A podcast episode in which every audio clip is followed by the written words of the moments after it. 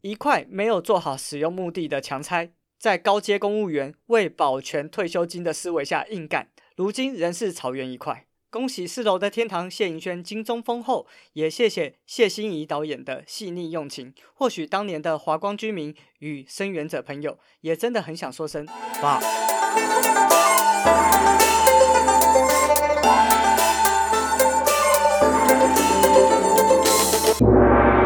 欢迎回到天下第一台，天下第一台为您介绍各种世界上第一，特别是台湾的第一。那今天要来介绍什么第一呢？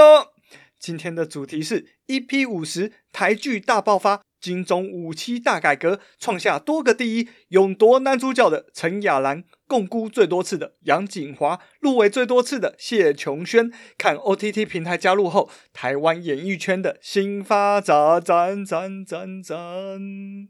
好的，那每集的一开始都要回复听众的留言呐、啊，在这里要提醒大家，请大家多多到 Apple Podcast 给我五星评价，顺便留言哦。那没有 Apple Podcast 的朋友，也欢迎到 Mixer Bus 上面，也可以评分，也可以留言，欢迎大家多多使用啊。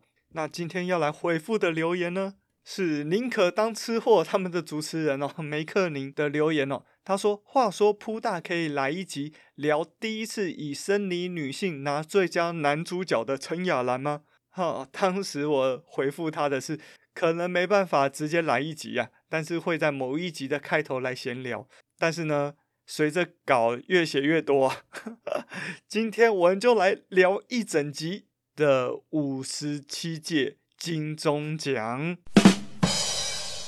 在正式开始之前。我要先来讲一个震惊我非常久的一个新闻哦，很新的新闻哦。十月二十七号，联合报报道，史上最短任期，国民党王明利、时代力量唐胜杰、曾博瑜将递补新北议员。这有多震惊呢？震惊到其实唐胜杰跟曾博瑜早就不是时代力量的党员了，但是他们二零一八年参选的市议员选举。现在在二零二二年这一届任期都即将结束的前一个多月，突然被通知即将递补议员哦。那我跟曾博瑜有认识哦，那跟他相识当然是因为绿党，因为二零一六年曾博瑜就在新店以绿党社会民主党联盟来竞选立委哦。那当时他主要的党籍是绿党，那他在竞选期间啊，我也常常去帮忙哦。那即使后来他加入时代力量选议员，那在他的选前之夜，他搞了一个活动哦，他找了二十多个有能力在街上接奖的朋友，呃，分布在新店的各个地方，就在选前之夜的晚上帮他接奖，就是有二十多个曾博瑜的分身帮他一起行动就对了。那那一次我也有参加其中，我也是其中一个主讲者，在接奖的影片我还有放上布谷鸟的 Facebook。大家回头找还找得到，助选接奖连结放资讯栏哟。那曾博瑜真的非常的优秀，他在三一八太阳花运动的时候就是领袖之一。那一路以来我都看着他，虽然说他年纪比我轻很多，但是他展现出来的政治能力是比我高的高的高的多。那虽然这一届他没有参选，他继续用另外一种方式来帮助台湾的民主。不过，我们依然期待有朝一日，啊，曾柏宇可以进入议会来帮我们发声哦。好，那为什么刚刚说的王立明、唐盛杰、曾柏宇可以递补新北市议员呢？那是因为十八年前的台北县议会爆出卖预算回扣案哦，总共有十一名当时的议员涉入其中。包含现任的民进党议员高敏惠、民进党议员何淑峰和无党团结联盟的议员金钟玉。那相信大家应该很好奇，他们到底是怎么做到这个卖预算回扣案哦？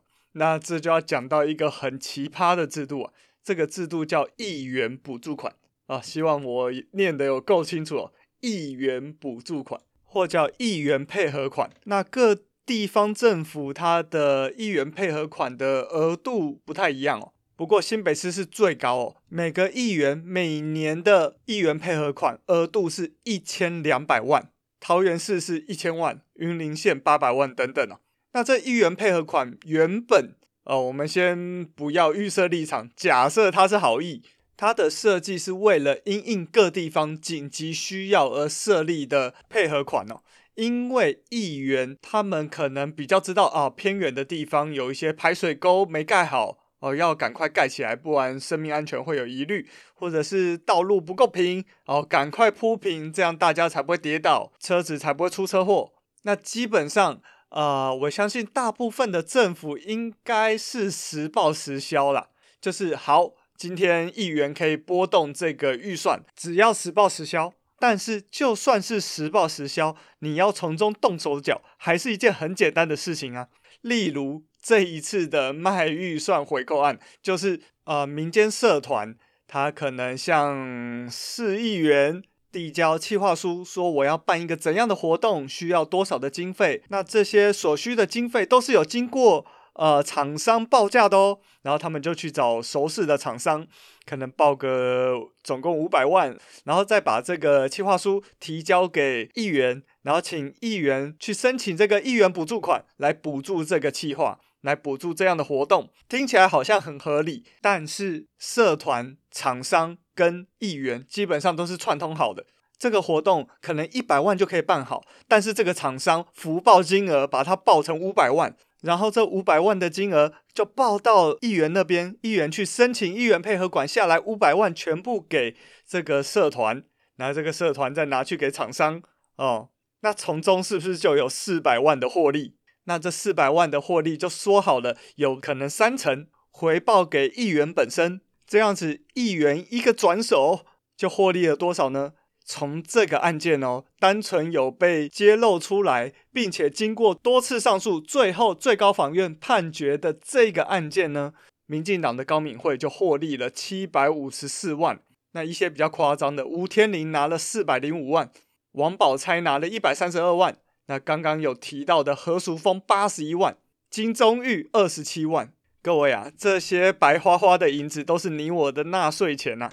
议员明明就自己已经有薪水了，他们还要去贪这个钱，因为这个钱金额之大，所以你就知道为什么有人可以选议员，每一次一砸下去就是一两千万，因为这一两千万都回得来啊。哎，新北市议员现在是每年都有一千两百万的议员配合款啊，四年就是四千八百万。虽然在二零一九年新北市政府已经改成议员没办法再指定。他的议员配合款要补助社团，而是只能指定补助硬体建设或设备采购。但是只要你看到还是依然有议员是砸大钱选举的，就代表一定还有漏洞可以钻。这也是我极力的推荐大家去选那些选举起来更没什么经费的那些小党，但包含了我所属的绿党，然后还有时代力量，还有台湾激进，还有现在绿党的友党台联。还有欧巴桑联盟等等等哦，除了这些党都是坚定的反对滥用这些配合款之外，这些小党本身就没花那么多钱在选举上啊，所以他就没有要回收的问题啊，因为赔钱的生意不会有人做嘛。今天他当议员是在做善事吗？我们都希望为台湾服务，都希望为台湾多做一些事情。但是你知道，你花了上千万去选举，不如花了上千万去补助一个慈善团体吧。当然，议员我们这些监督政府施政的人还是很重要。但是你今天花大钱选举，我就不得不质疑你的动机嘛。那我当然宁愿哈很理性的判断，我们撇开各种意识形态，我们宁愿去选择风险比较低的这些不花大钱去选举的小党嘛。当然他也没有钱可以花了。好，那我觉得我想念一下。唐圣杰跟曾博瑜在知道这个消息之后，饱受震惊之后，在脸书上所发的文章哦。好，唐圣杰是这样说的：迟来的正义，昨天在上班中突然收到通知，因为何淑峰等三位新北市议员的犯罪定验，我即将递补就任新北市议员。接着祝贺、关心、祝福等等不同的内容讯息开始涌入。由于实在来得太突然，心情只能用五味杂陈来形容，一时之间还不知道怎么反应。当下真的觉得是在跟我开玩笑吗？但经过多方确认及新闻开始报道后，等我下班后，才渐渐静下来，慢慢接受这个讯息的真实性。其实我的心情真的是五味杂陈，除了惊讶之外，更多的是不解。即凸显这样的制度，更是让人匪夷所思、荒唐。一个贪污案必须要经过十八年后才会定谳，这过程中所耗费的司法、社会资源非常的不值。在二零一八年决定参选之前，已投入于体育改革；在决定参选后，也跟当时几位一起参选的时代力量伙伴一样，期待议会可以更透明。当时提出的政见中，也一再强调让地方政治能够公开透明，让阳光可以照进新北市议会，不让那些贪污官司的民意代表继续霸占席次。这次的判刑定谳虽说是迟来的正义，却也期盼透过这样的司法判决，告诉那些目前仍深系贪污官司的民意代表们，不要心存侥幸。即使任期只剩不到两个月，但静待选委会和新北市议会正式通知后，仍会尽全力履行议员该有的职责，不负大家所托。再次感谢二零一八年支持我的所有朋友们。最后，我也要再次提醒所有新北市的朋友，像这样涉及诈领助理费和收贿的议员，议会中其实还有更多，甚至这次还持续参选。我们可以选择加速改变，让我们的地方政治能够更公开透明。十一月二十六号，请大家务必要出门投票，用我们手中的选票加速民主深化，让台湾继续民主自由。谢谢大家。好，接下来是曾博宇的贴文。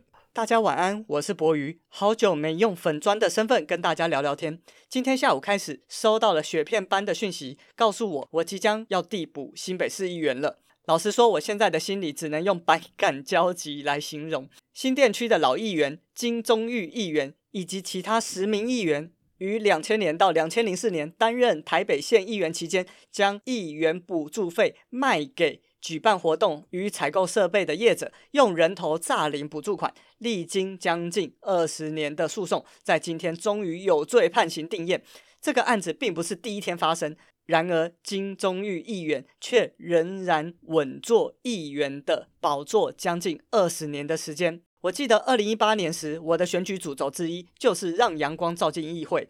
而时至今日，阳光迟来了，正义也迟来了，但终将到来。从二零一五年开始，我在新店深蹲超过一千多天的日子，更创立新店第一家轻盈共创的银法据点，就是老人共餐同乐的据点。做出第一份的新北市议会监督报告。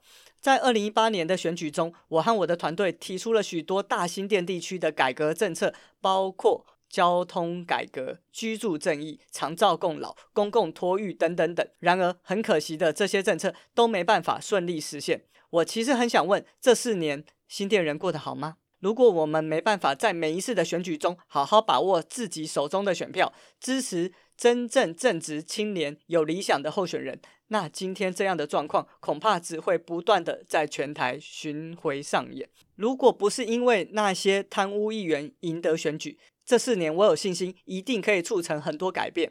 可是这些都已经没办法实现了，只剩下短短不到两个月的任期。老实说，我的无力感反而比较深。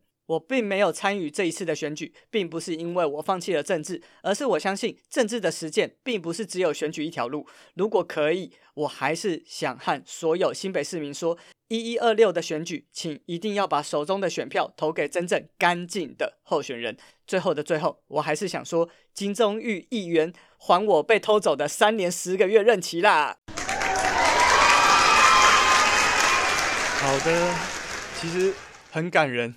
也很难过，那我只能说，我希望大家多多支持我们这一些真的是用生命在竞选，花老本来竞选，没有强大的政党奥援，单纯一腔热血，希望改变，希望为民众服务，希望打破现在的贪污政治、黑金政治。但是当时人民的选择并没有让曾博瑜当选，也没有让唐胜杰当选，也没有让唐胜杰后面那一位欧巴桑联盟的刘心怡当选，所以改革的脚步非常的慢。这就是现在的新北市议会，这已经是接近首都的新北市议会了。如果是其他地区，刚刚说的状况来得更严重，小党的生存空间更小。所以我希望在议员的层级，大家好好的选择。请查清楚，你即将要投下那一票的议员，他的底细呀、他有没有犯罪记录啊？他犯的是什么罪啊？看清楚啊！那最简单的方式就是你先从小党的挑起，那基本上你就比较容易挑到好的人选。那就是再次麻烦大家哦，从绿党啊、时代力量啊、台湾基进啊、台联啊、社会民主党啊等等的议员去挑。那无党籍也是一个选项，但是无党籍要看清楚，因为很大部分的无党籍不但偏国民党，而且贪污的状况可能是更严重的。那如果你是台北市民，我这边推荐的台北市议员人选包含了新松山的吴峥、中山大同的林亮君。大安文山的林颖梦，士林北投的黄玉芬，那还有社会民主党的大安文山苗博雅，还有我们绿党啊，绿党的中正万华十三号李金奇律师，这些都是我实际有接触过非常优秀的议员们，那就拜托大家支持一下啦。那十月二十九号同志大游行那天啊，我也有遇到李金奇律师。那还有我们绿党的竹东正民代表参选人林群静啊，还有张志伟哈，也是我老朋友，竹北市民代表参选人，他们两个刚好都是八号哈，请大家多多注意一下。如果有住在竹东和竹北的朋友们，那当天我也有遇到林颖梦，那我知道吴峥、苗博雅、李亮君跟黄玉芬也都有去，然后绿党现任的新竹县竹东五峰的县议员于小金也有去哦，他这次是十一号。好了，唱名就唱到这边了。总之，绿党不止台湾的绿党，全球的绿党对于 LGBTQ 的支持是不遗余力的。好，再想下去会太多，让我们赶快进入主题吧。真是太气愤了哈。好，回到今天的主题，EP 五十台剧大爆发，金钟五期大改革，创下多个第一，勇夺男主角的陈亚兰，摃龟最多次的杨谨华，入围最多次的谢球轩，看 OTT 平台加入后，台湾演艺圈的新发展。好，五期金钟，不知道大家有没有看？不好意思，我这一集做的有点慢。哎，其实稿很早就开始写了，不过总之，在十月二十一号、二十二号这两天所举办的电视金钟奖，不知道大家有没有看？如果没看也没关系，好、哦，这一集就是要来跟大家聊聊这一次金钟奖有什么特别要值得一看的部分哦。那金钟奖啊、不知道大家知不知道？其实金钟有分广播金钟跟电视金钟，广播金钟呢是在十月十五号颁发哦。那我有看到有很多 Podcaster 也有去共襄盛举啊，那我们就期待有一天啊，广播金钟的入围资格也可以包含到我们这些 Podcast 节目，让我们这些 Podcaster 一起和广播人来角逐这些奖项哦，那就期待这一天的到来吧。好的，今天要讨论的是电视金钟，那这一次五期金钟奖到底有哪些改革呢？那我们先来算一下，奖项的部分。五十六届的电视金钟奖总共颁发四十个奖项，那五十七届呢？哦，五十七届它分成了两大类，分别是节目类和戏剧类。节目类颁发二十一项奖项，戏剧类颁发了二十八项奖项，加起来总共四十九项，而且分成两天来举办颁奖典礼，节目类一天，戏剧类一天。那新增的九项有哪些呢？这九项里面其实有七项。跟戏剧有关，那我们来细数一下哦。其中两项是非正式的竞赛项目，他们是最具人气的戏剧节目奖和最具人气的综艺节目奖。那还有四项的新增项目是在戏剧类的，分别是造型设计奖、视觉特效奖、主题歌曲奖和配乐奖。从这边应该可以感觉到，金钟奖在戏剧方面的规模的格局是在跟金马奖看齐哦。那剩下还有三项新增呢，是一分为二哦，像是儿童少年节目奖就细分为儿童节目奖跟少年节目奖两个奖项。其实我觉得这个分类是很好，因为我们都知道，身为爸妈最担心的就是小孩学坏，所以制作出最适合这个年龄层的孩童的节目就非常的重要，至少对于我们这些爸妈非常的重要。那在少子化的今天，我觉得，呃，特别重视儿童节目跟少年节目也是格外的重要，要让大家放心生啊。好，大家加油。那接下来是灯光奖哦，灯光奖就分成戏剧类节目灯光奖跟一般节目类灯光奖。那我觉得那个戏剧类节目后面的节目有一点点多余哦，所以我之后应该就会直接略过，直接讲成戏剧类灯光奖这样子。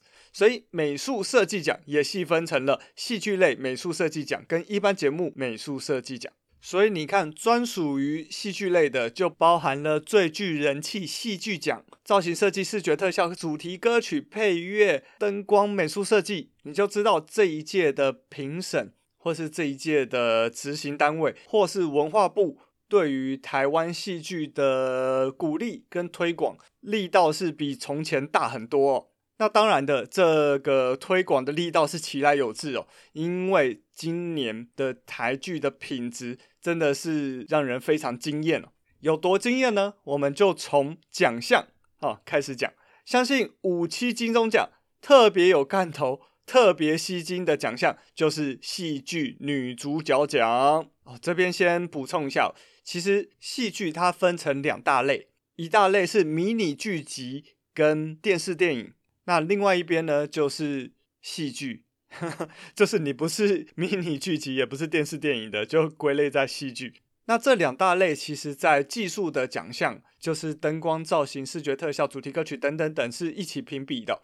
只有在男女主角、男女配角、最具潜力新人，还有戏剧节目等等的奖项是分开的。好，科普完这些之后，我们马上来进入五十七届金钟奖戏剧类女主角奖。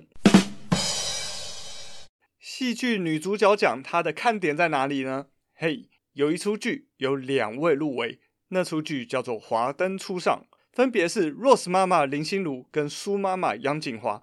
这两位角色同时角逐最佳女主角，而有一个人呢，她分别以不同的戏入围最佳女主角。那个人叫谢盈萱，她分别以《四楼的天堂》和《淑女养成记二》入围最佳女主角。那以上三个人三出剧就占了四个名额。另一位呢，是以国际桥牌社第二季饰演记者而入围的范丞丞啊。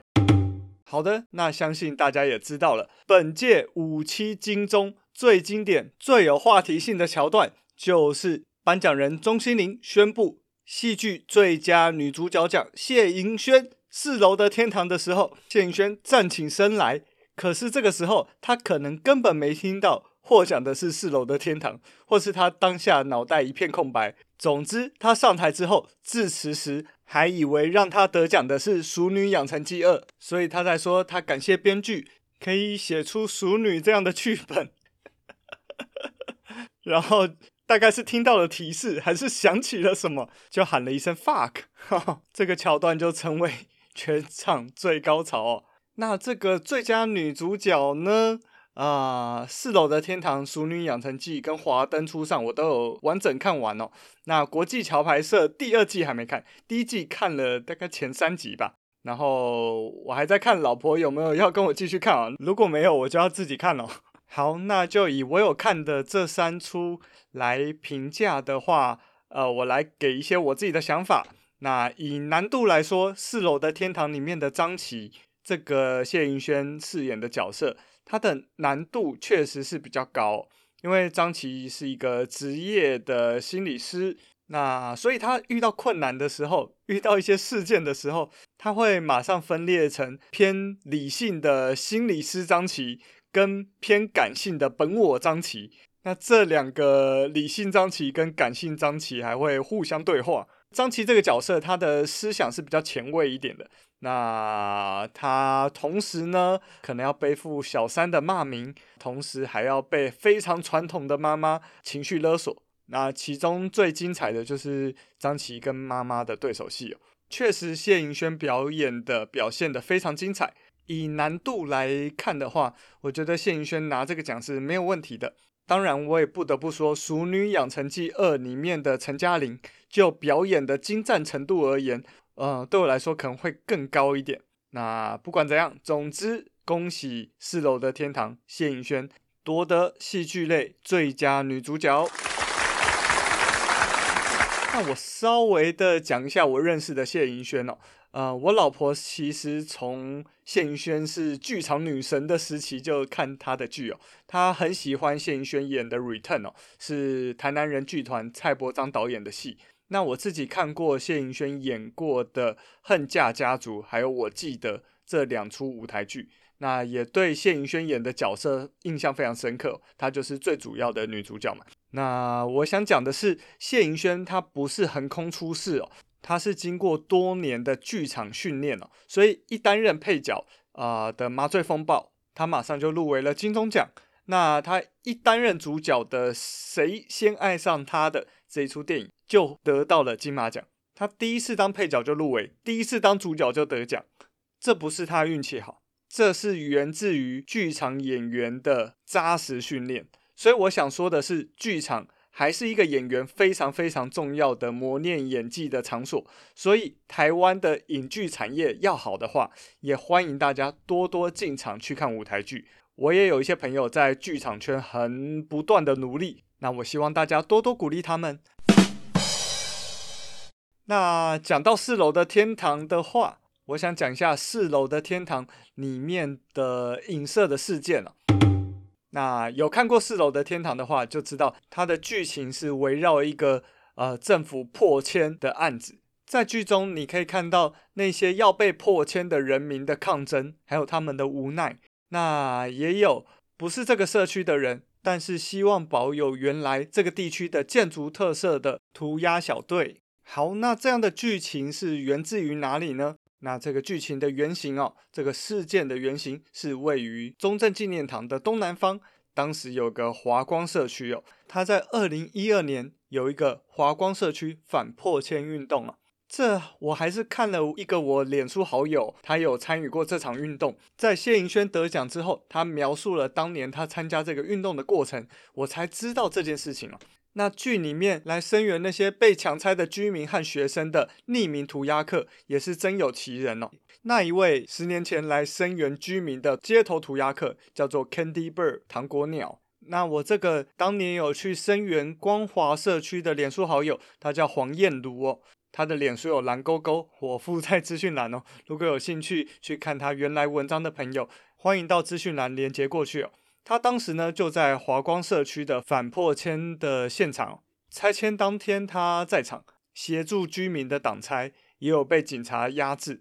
而当时四楼的天堂的导演陈心怡也在现场。那我想要描述一下现场的经过，所以感谢黄燕如的授权，我这边来念一下他的文章的一部分。现场爆发激烈冲突，华光社区的居民们在封锁区内大哭，自己的房屋即将被强拆。跪谢学生们前来声援，但又万分内疚与自责，大吼：“拜托警察不要抓这些学生，不要抓学生！”最后零星几人成功冲破警察的防线，我是其中少数的女学生，爬上栅栏抵达居民的身边，但学生群才刚一抵达居民的身边，就被警察擒拿压在地上逮捕。一位警察抓住我的衣服后颈，把我往地上拖走。三位居民大姐冲上来，集体环抱我，与警察争执，死命不肯放手，不愿让警察将我带走。现场共逮捕十四名学生，我是现场唯一一个被居民抢救回来的学生，又是矮小女生，警察干脆眼不见为净。隔天早上，现场开发方拿出两个纸箱，要求居民两个小时内打包所有行李，收拾走人。我亲眼见证华光居民们望着一家的物品，不知道该怎么挑选。最后带不走的全部舍弃，泪眼汪汪。在警察团团包围之下，华光居民一刚搬离，怪手就一举手臂捣毁刚刚还健在的屋舍。这已经不是震惊可以形容的，在我心中某种信任也跟着崩塌了。这些远比剧中写的路途还要漫长。华光社区原为法务部宿舍，被迫迁的居民除了包含一九四九年前就已居住在此的清朝、日本时期的居民，再来是跟随国民政府来台的法务部员工，接着是六零年代的移入者。他们买下华光社区的房子之后，定居落脚于此。吊诡的是，部分被称为违建户的居民，实际居住的事实却早于政府对于违建所定下的法条，变成明明世代居住于此，却被后来的政权称之为违建户的问题。当权者政府对其所收取的水电费用、门牌号码，甚至住户缴纳的房屋税和营利事业税，从间接承认他们居住的事实，变成法务部提告其不当得利的证据。那一段改变了许多人的人生，却在等到房屋全数强拆完毕，将居民赶走之后，怪手一挖，从华光社区下方挖出古台北城的城墙石头而停工。这十年间，有时候我会回去中正纪念堂旁边的那一块华光社区原址散步走走。现在是一大片的草原，在这个精华地段反而显得突兀，成为附近邻居停汽车的好归所。原本开发派早就知道底下有旧城墙了，到底强迫这些原来居住在地面上的居民迁离原有的住所，并因此陷入经济困顿，这些是为了什么呢？最后的受益者，我只想到是那些公务人员为了他们的退休金保障，于是硬干。法务部秘书处杨和进还真的在报道上如实说了：“不执行会被监察院纠正，我到时连退休金也没了。”字字句句新闻报道历历在目。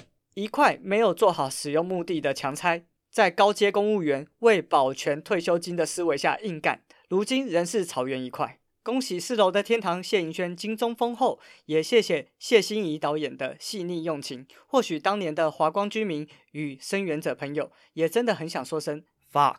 好的，以上是他的文章的部分哦。那这就是台湾至今我觉得都还很荒谬的地方哦。希望大家在看热闹的金钟奖的时候，也回顾一下这些戏剧内容里面的真实故事。这就是天下第一台想带给大家的东西。好的，那让我们回到金钟奖的舞台哦。那同时，呃，入围最佳女主角的还有杨谨华哦。她光是戏剧女主角就入围了四次，那全部的入围记录是六次，包含了《白色巨塔》、《败犬女王》、《女王的诞生》、《一把青》、《滚石爱情故事》、《新不了情》，还有《静止森林》。加上这一次《华灯初上》也未获奖。就变成入围最多次但从未获奖的纪录保持人哦，总共是五次。原来的纪录保持人就是杨谨华，入围多次但未获奖的第二名是入围三次的潘迎紫。那就 再加油喽，杨谨华，加油！那讲完最佳女主角，我们来看另外一个大看点——戏剧最佳男主角。入围的有谁？有逆局的朱轩洋。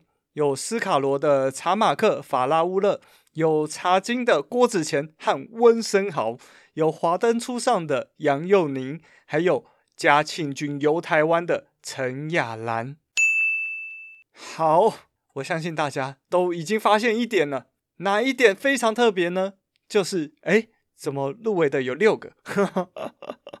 刚刚女主角奖只有五个啊。哦，我还特别数了一下哦，这次金钟奖里面呢，有三十一个奖项是五个入围，那有十二个奖项是六个入围，所以看起来呃，应该是以五个入围为主啊。那我觉得应该是，哎，真的选不出前五个，只选得出前六个，那就六个入围的那种感觉哦。那男主角就是其中一个例子。好，那那另外一个大家应该更震惊的就是。哎，怎么会有陈雅兰哦？陈雅兰，大家应该都听过吧？众所皆知的歌仔戏天后啊，或者讲歌仔戏天王啊。那不同于他的恩师杨丽花哦，呃，杨丽花基本上只扮演小生，但是陈亚兰不但可以演小生，也可以演小旦，也可以演花旦。他还出过唱片，他入围过第六届金曲奖最佳新人奖。而且陈亚兰跟金钟奖的缘分还不止这一次哦。第二十三届金钟奖，他主演的电视歌仔戏就入围过连续剧类传统戏剧节目奖。第三十六届的金钟奖，他以乡土剧《嫁妆一牛车》入围单元剧最佳女主角奖。这不是歌仔戏哦，这是我们认知的一般戏剧哦。还有第四十九届金钟奖，他以跟诸葛亮搭档主持的。万秀诸王入围最佳综艺节目主持人奖，哇哦！而今天他在第五十七届金钟奖以《嘉庆君游台湾》这个电视歌仔戏获得最佳男主角，创下首位以生理女性获得最佳男主角的纪录。鼓掌！呼呼。好了，梅克林宁可当吃货的主持人，我现在就要来回答你的提问。聊第一次生理女性拿最佳男主角的陈雅兰，那这个事情，呃，我分成三个讨论点。第一个讨论点就是为什么入围的是最佳男主角，而不是最佳女主角？好，这个答案其实很简单哦，因为呃，不论是金钟奖还是金马奖，都是属系主义，而不是属人主义哦。依据一百一十年度电视金钟奖奖励要点，他是这样说的。报名男主角奖、女主角奖、男配角奖、女配角奖者，一演出角色之性别为准。该演出角色之性别由报名者认定。所以今天不论演员他本身的性别为何，但他在剧中饰演的是男生，那就是入围最佳男主角或者最佳男配角。那如果是属人主义呢？呃，像是即将颁发的走钟奖，他写的名称就是。年度男创作者和年度女创作者，或是有些奖项叫最佳歌手奖，有些奖项叫最佳演员奖，这种就是明显的属人主义哦。所以这个讨论其实很简单，入围男主角是理所当然的。那如果今天是演员奖，他可能入围的是最佳女演员奖，那就看这个奖项的 title 是什么来决定。那这也回答了女主角为什么有。一个人同时入围同一个奖项的两个席次哦，因为这个奖项是属剧主义，所以他是四楼的天堂里面的张琪对打《熟女养成记二》里面的陈嘉玲，只是他的演员刚好都是谢盈萱。好，那第二个讨论点呢，就是为什么不把男主角奖和女主角奖合成一个最佳主角奖？这样不是最平权吗？好，那我的回答是这样，嗯、呃，这也是我的理想，但是可惜啊、当今哦，台湾的性别意识还差太远啊、我们可以设想一个状况，呃，今天如果只有最佳主角奖，然后入围的人里面全部都是男生，那你觉得现今的台湾社会有办法接受这单纯是因为实力原则所造成的结果吗？要知道，美国的奥斯卡奖在二零一六年的时候就有一个很大的争议，就是二十位入围演技奖的男女演员全部都是白人，当时就引起轩然大波，有大量的黑人演员拒绝出席奥斯卡。那为什么他们反应会那么大呢？那是因为真实的社会，男女就真的还是不平等，黑人和白人也确实还是不平等。在还没有达到接近实质平等之前，你真的很难让台湾目前的奖项设计成呃只有最佳主角奖。那我们来看一些已经改成最佳主角奖的例子，像是德国的柏林影展，它在去年就改成了最佳主角奖。但是我必须说，像在德国啊，这个西欧国家或者是北欧国家，他们的性别平权其实已经从运动。变成常态，那我必须说，这真的还需要时间。那目前我觉得台湾可能还必须要维持现在这个样子，就是分男女主角。呃，当然，呃，其中有被牺牲的一群人哦，那些就是呃非二元定义的性别认同。那我们先讲生理性别好了，不知道大家有没有听说过克林菲特氏症？它就是指有人的第二十三对染色体，它不是 XX 或者是 XY，而是 XXY。那它的生理性别应该是什么呢？那有多一条就有少一条，那叫透纳氏症。它只有 X，那他们应该怎么被定义呢？那第二个是，不论他的生理性别为何哦，一个人的性别认同可能就不是男生或者是女生。那这些人应该要去哪里呢？那这些其实我觉得都还需要时间来让大家接受。甚至很多人都还不知道，有人的性别认同其实是不是落在男生或女生的。那这就是天下第一台想要告诉大家的。虽然现阶段台湾可能没办法让他们直接用最佳主角、最佳配角来定义他们，但是我相信迟早有一天我们会走到那个阶段的。像是前天才刚举办完的走钟奖，噗咕鸟，你剪太慢了，已经是大前天了。其实就有在很努力的想。是不是下一届或者是之后就直接颁发最佳创作者就好了？那是不是有一些其他的配套措施？这些都是他们要继续讨论的部分。好，那第三个讨论点是戏曲形式的戏剧有办法跟一般的戏剧比较吗？好，我必须说，戏曲的戏剧跟一般的戏剧真的很难比较。这也是为什么金钟奖哦，其实在一九八二年，民国七十一年的十七届金钟奖，他们就设立了传统戏剧奖。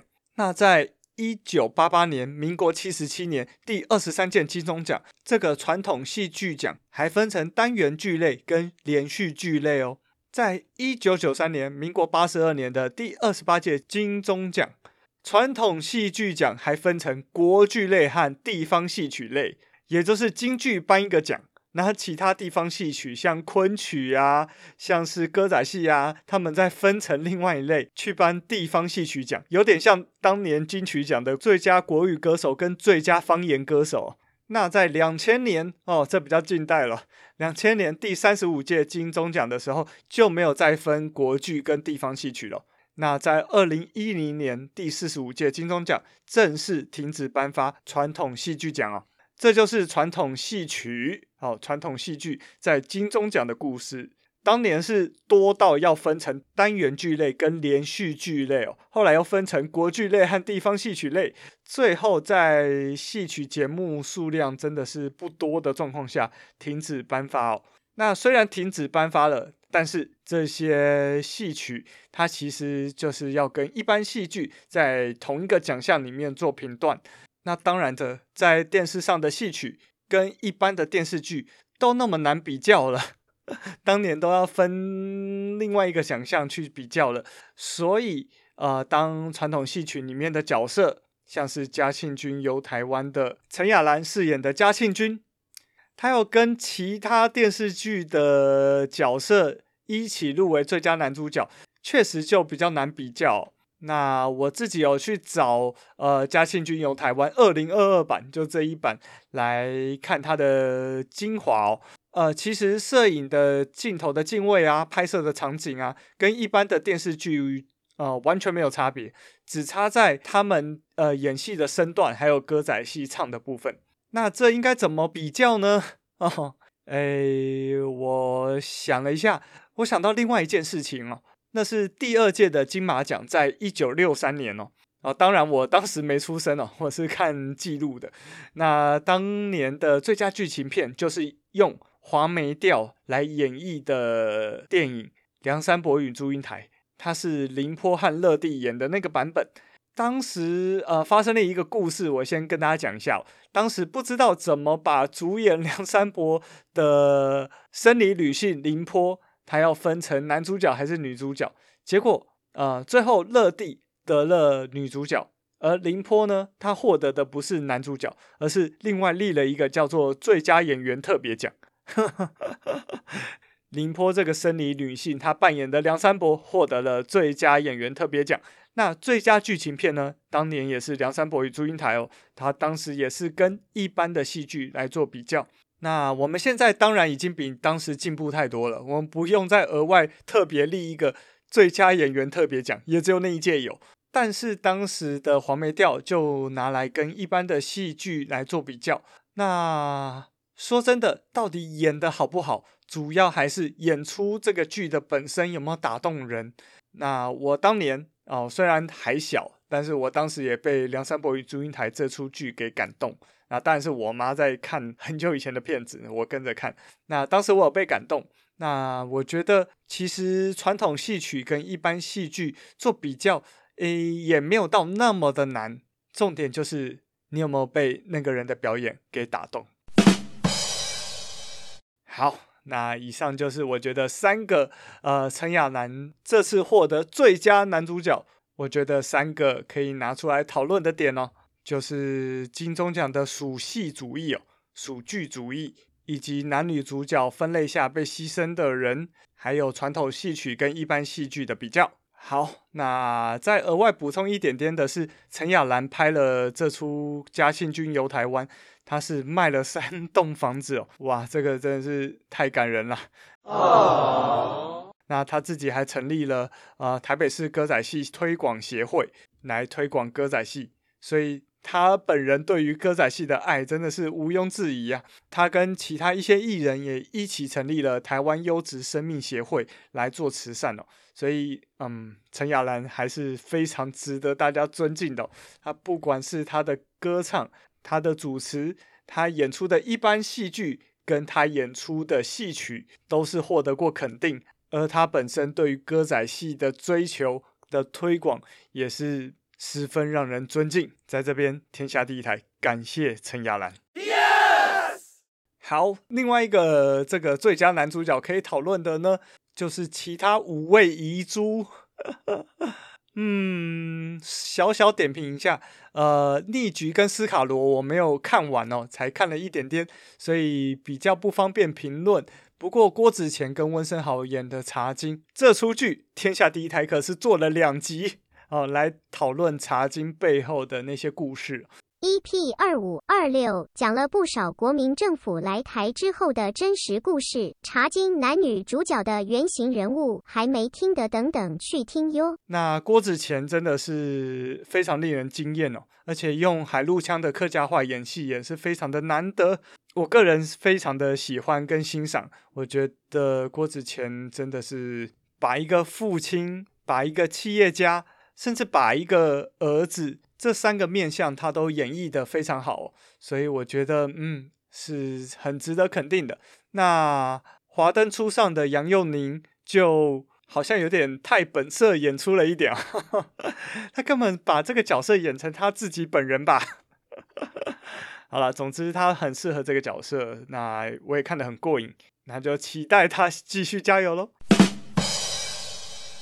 好，接着我要讲最佳戏剧男配角奖，他分别是《斯卡罗》的吴康仁、《逆局》的李明顺、《四楼的天堂》的陈家奎、《华灯初上》的张广成、《火神的眼泪》的刘冠廷、《茶金》的薛仕凌哦，哇哦！我们先来评点一下这些人他曾经获得的奖项哦。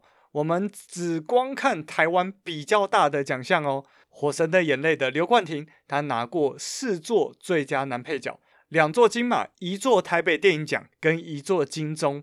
斯卡罗的吴康仁拿过一座男配角，两座男主角奖。逆局的李明顺拿过两座男主角奖。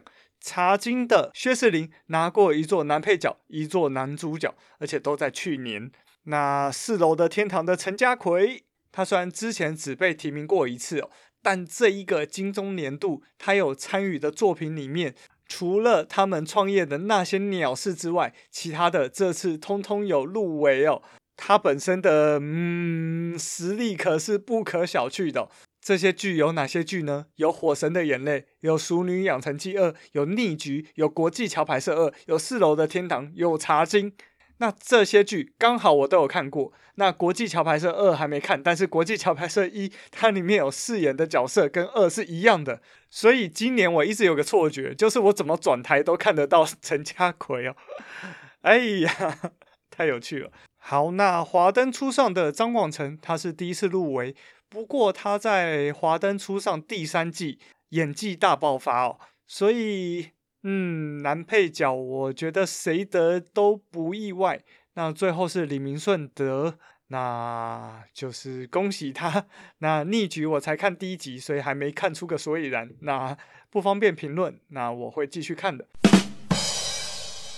那接下来是戏剧女配角奖，那这个我就很有资格评论了，因为这五部我全部有看完，分别是《淑女养成记二》的。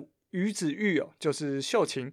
那四楼的天堂的王真玲，茶金的李信，火神的眼泪的陈庭妮，华灯初上的刘品言和谢琼轩。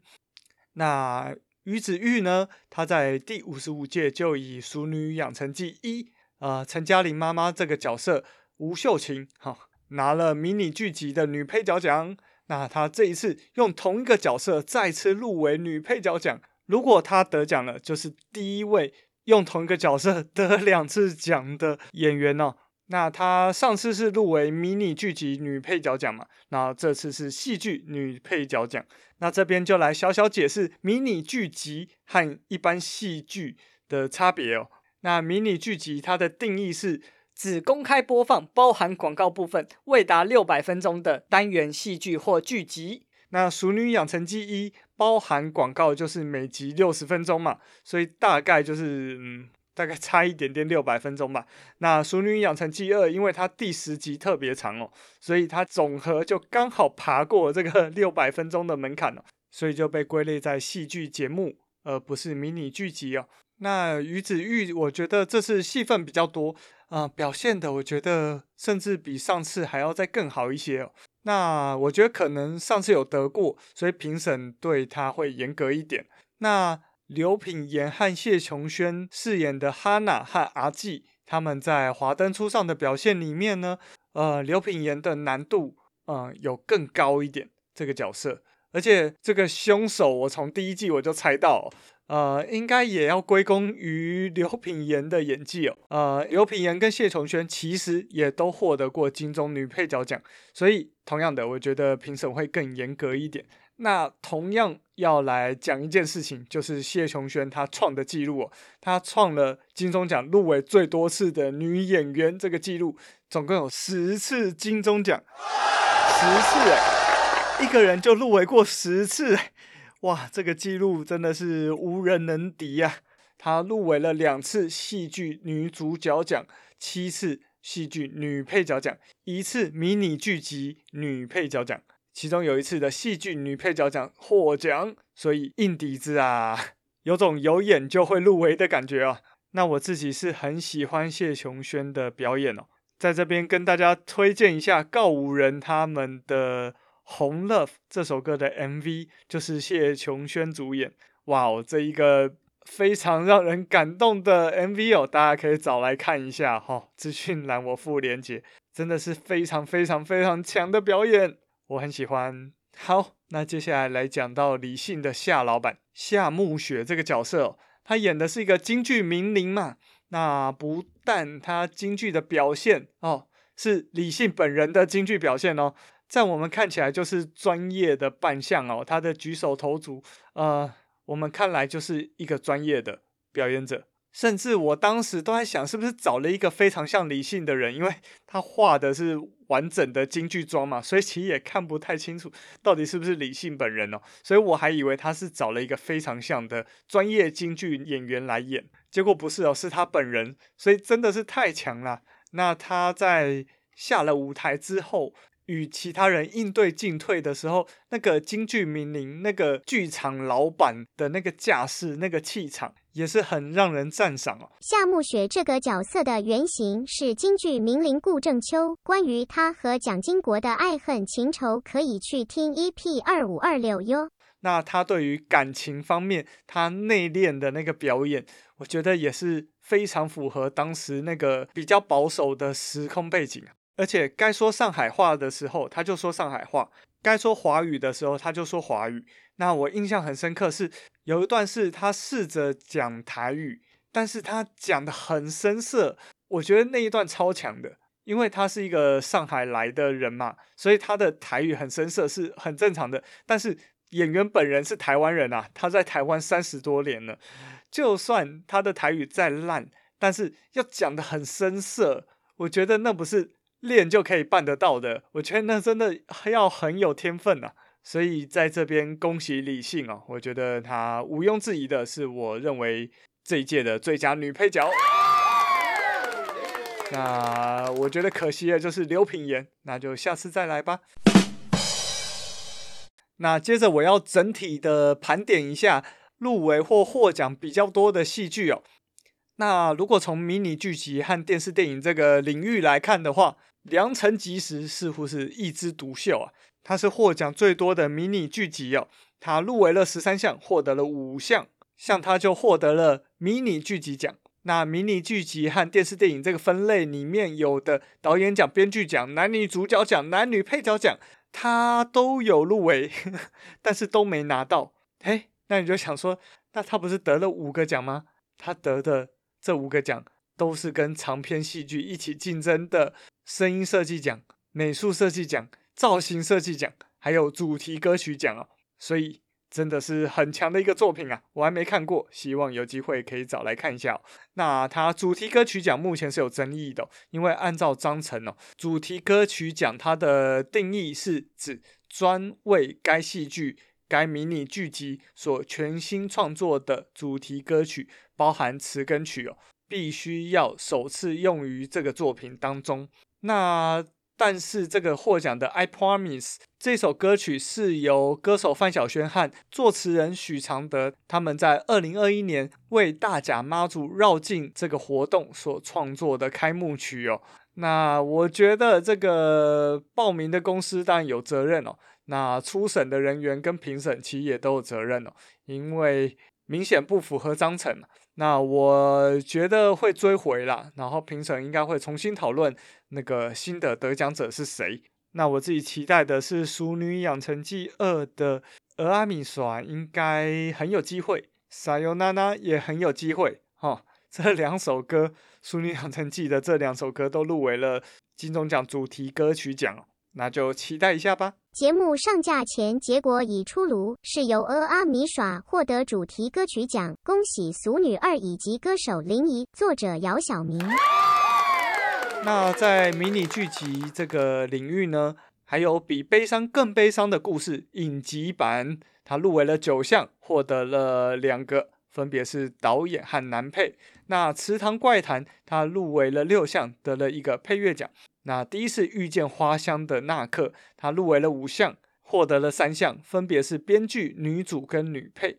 那公式的新创短片《蝴蝶》入围了三项，哈、没有获得奖项，好、加油。那《爱的奥特莱斯》他入围了一项，获得了那一项就是最具潜力新人奖。那电视电影的方面呢，《台北过手无名无利》哈，《台北过手无名无日》这一出。电视电影，他五项入围，不过没有获奖哦。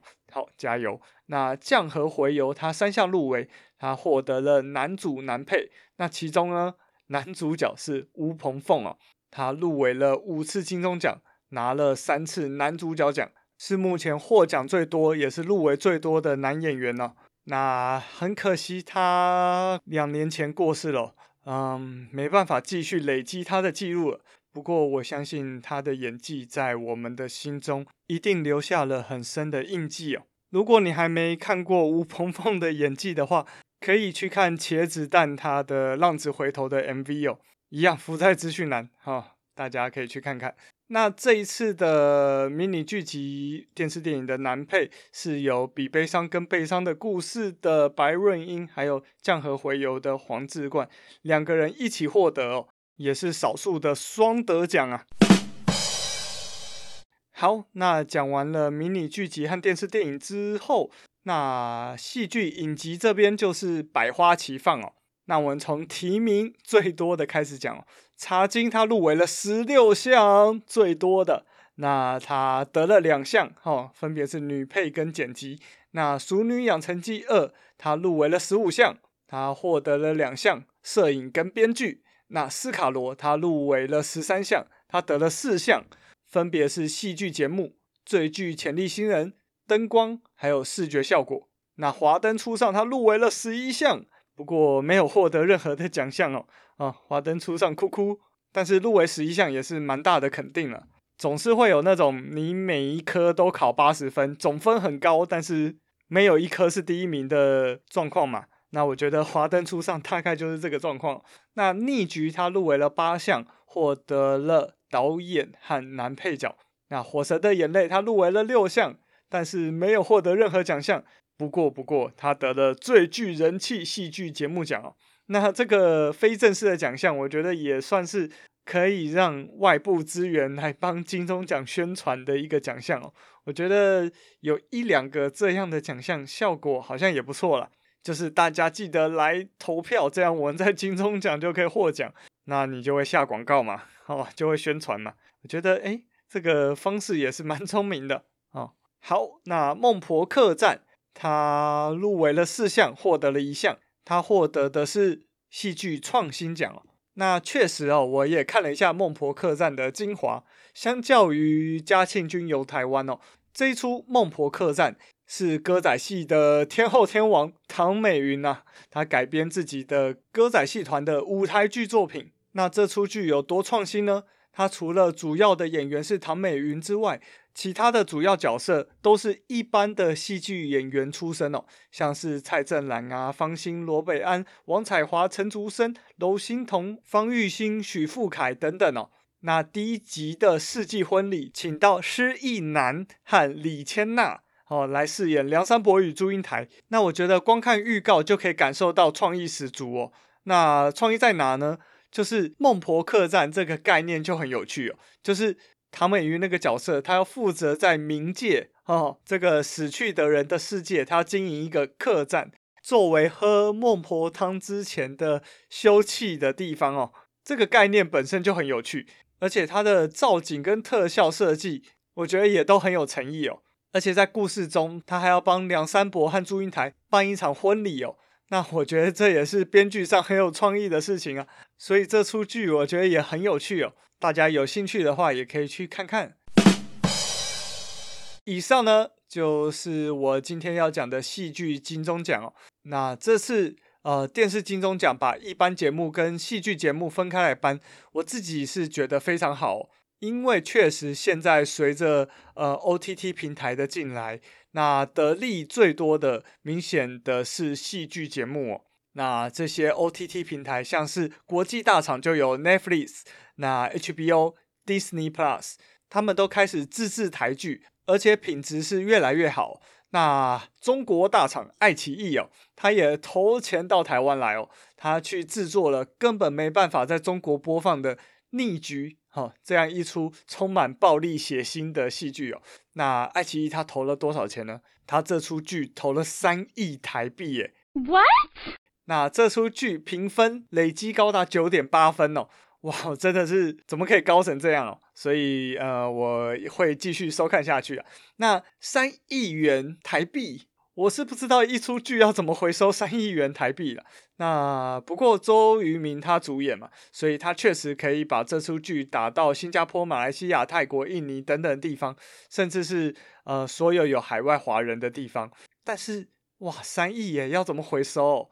嗯，我觉得爱奇艺应该是想通过这样的大制作来吸收全球华人在爱奇艺这个网络平台上面注册会员呢、哦。那为了要看完整版，他们就要成为付费的会员。那这样子累积下来，因为付费会员他不会只付一次嘛。如果他想继续待在这个平台，他每个月都要付钱。也许这样子，爱奇艺有信心把这些人留下来，去观看爱奇艺其他的节目，来把饼做大。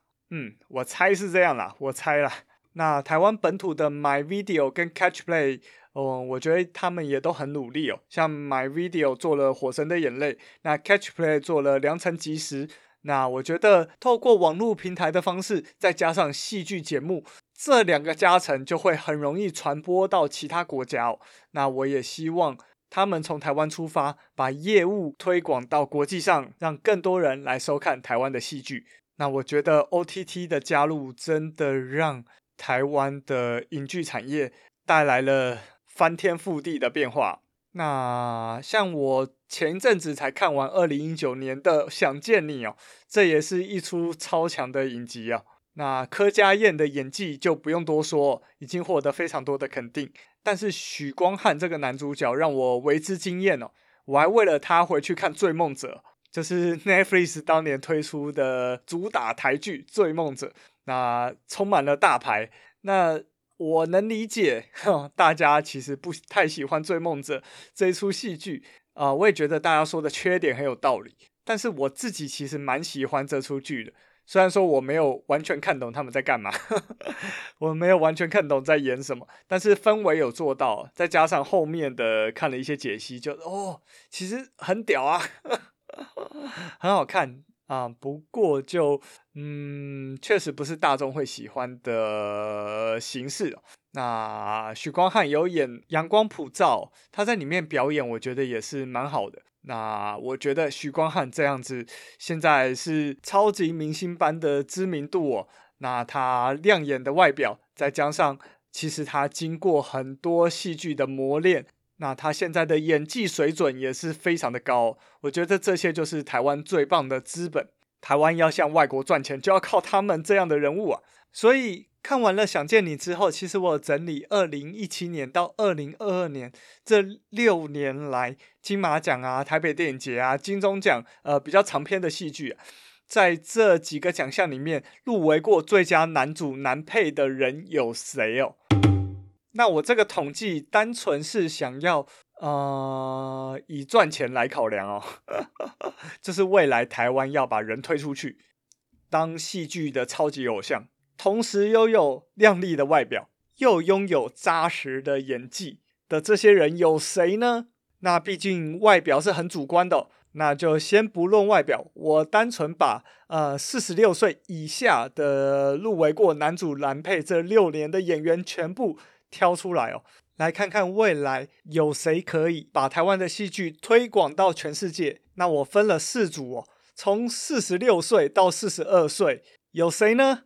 哦，为什么定在四十六岁？因为张震四十六岁啊，所以从张震开始往下数，从年纪大到小，分别是张震、杜思明、陈家奎、马志祥、温升豪、梁振群、段君豪、蓝正龙跟查马克·法拉乌勒。那查马克老师当然过世了，很可惜，不然以他斯卡罗我看的那几幕的表现，真的是让我非常惊艳哦。那我觉得张震、陆思明、马志祥、温升豪、梁振群、段君豪、蓝正龙，嗯，都很有实力。那外表也非常的帅气哦。那他们年纪也不算小了，我觉得他们要紧抓着这一波 OTT 的浪潮，希望他们的出色演技能够让作品更加的亮丽，并且把他们的经验给传承下去哦。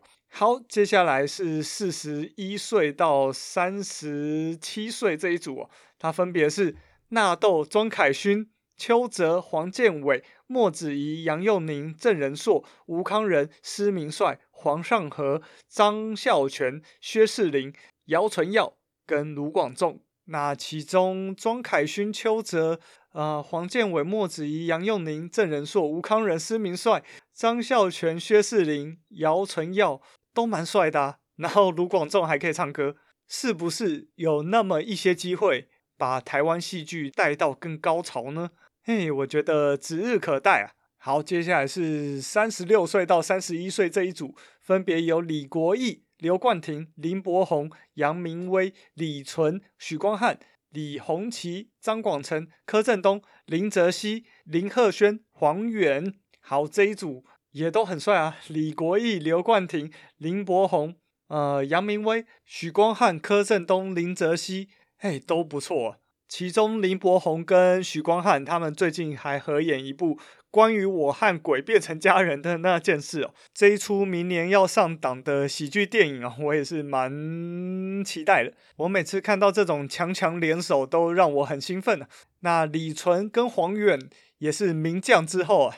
李纯的爸爸是李安呐、啊，黄远的爸爸是黄仲坤，那也很期待他们未来的发展。那三十岁到二十三岁这一组呢？哦，这跨度有点大哦，分别是张轩瑞、巫建和、范少勋、宋博伟、吴念轩、潘刚大、曾敬驊、胡志强跟朱轩阳。哦，朱轩阳才二十三岁哦。哦，巫建和他。二十九岁而已，我觉得我已经从小看他看到大的感觉，演出很多戏剧啊。那张轩睿啊、范少勋啊、宋博伟、曾敬驊、朱轩洋，我觉得外表都非常的抢眼。那特别朱轩洋才二十三岁，就已经演了下半场《天桥上的魔术师》、逆局啊、黑的教育等等。那听说这一次差一票就是最佳男主角，所以。嗯，很期待他们未来的表现。我相信平常有在看台湾戏剧的朋友，应该对我刚刚提到的这些名字都不陌生吧？那我没有时间一一唱名他们演过的戏剧哦。不过就我自己的整理啊，我可以再把我的整理分享给大家哦，包含他们主演过的一些戏剧。那我觉得这些演员很需要大家的鼓励，那希望大家多多关注他们，让他们拥有更多的资源，更加精进的演技。那未来可以为台湾创造更多的外汇。好，非常商业的考量，但是我觉得。我一直觉得，比如说当年的 F 四，他们光拥有呃靓丽的外表，但是比如说他们在戏剧上的表现，我觉得都啊、有那么一些差强人意啊。虽然说当年的偶像剧也是席卷了东南亚，但是我觉得如果这些偶像剧它的演技是很好的，那偶像剧也可以成为一个高水准戏剧的代表。懂我的意思吗？就是我现在提到偶像剧，过去那些偶像剧，其实，嗯，最大的问题，一方面是编剧，那一方面也是啊、呃，很多主演的演技水准没有到位嘛。那虽然成功外销出去了，但是如果这些剧其实有高品质的剧本、高品质的演员，那我相信，其实它后续可以带来的获利会更多得多得多。那台湾的软实力，台湾的对外面的影响力，也会就像过去的日剧、现在的韩剧那样席卷全球。我是这样期待的。好，今天录音时间又到了，非常谢谢各位听众朋友的陪伴。其实还有很多东西想跟大家聊，所以敬请期待我们接下来的节目哦。我们下一集要做中共二十大特辑，相信大家应该很有兴趣。我来讲一下我自己对于二十大的观察，特别是蔡霞这个当年从中共党校的老师教授，现在算是逃到美国来，来爆料很多呃中共在实际运作上的一些角度去观看现在的中共二十大，我觉得那个意义是非凡的，那对我们了解中国共产党非常的有帮助。知己知彼，百战不殆啊！好了，今天就到这边，非常谢谢各位听众朋友。如果喜欢我的节目，请上 Apple Podcast 给我五星评价，并且留言来鼓励我，拜托拜托，或者是问我问题都可以。然后啊，之前没回答完的 Q&A 还会在之后的节目慢慢的回答给大家听。上一集我最后剪了十六分钟哦，把十六分钟给剪下来。呃，想说以后放在后面的节目中啊。然后，如果你是用 Mix Bus 收听的话，也欢迎到 Mix Bus 上面给我评分，给我留言。我每一集每个留言都会上去看哦。那不论你是在哪个平台收听到我的节目，也欢迎订阅、追踪、按赞。那我还有脸书跟脸书社团，还有 IG，都欢迎大家加入追踪。接下来如果有任何的业务配合，或者是给大家的团购好康都会在上面公布哦。那资讯栏还有我们的赞助连接。如果你喜欢我的节目，愿意给我一杯咖啡价格的鼓励，那也欢迎大家多多来鼓励我，让我这个全职的 Podcast 可以继续活下去啊！拜托拜托，也欢迎大家把这一集分享给你所有的朋友。这里是天下第一台，我是噗咕鸟，我们下一次见。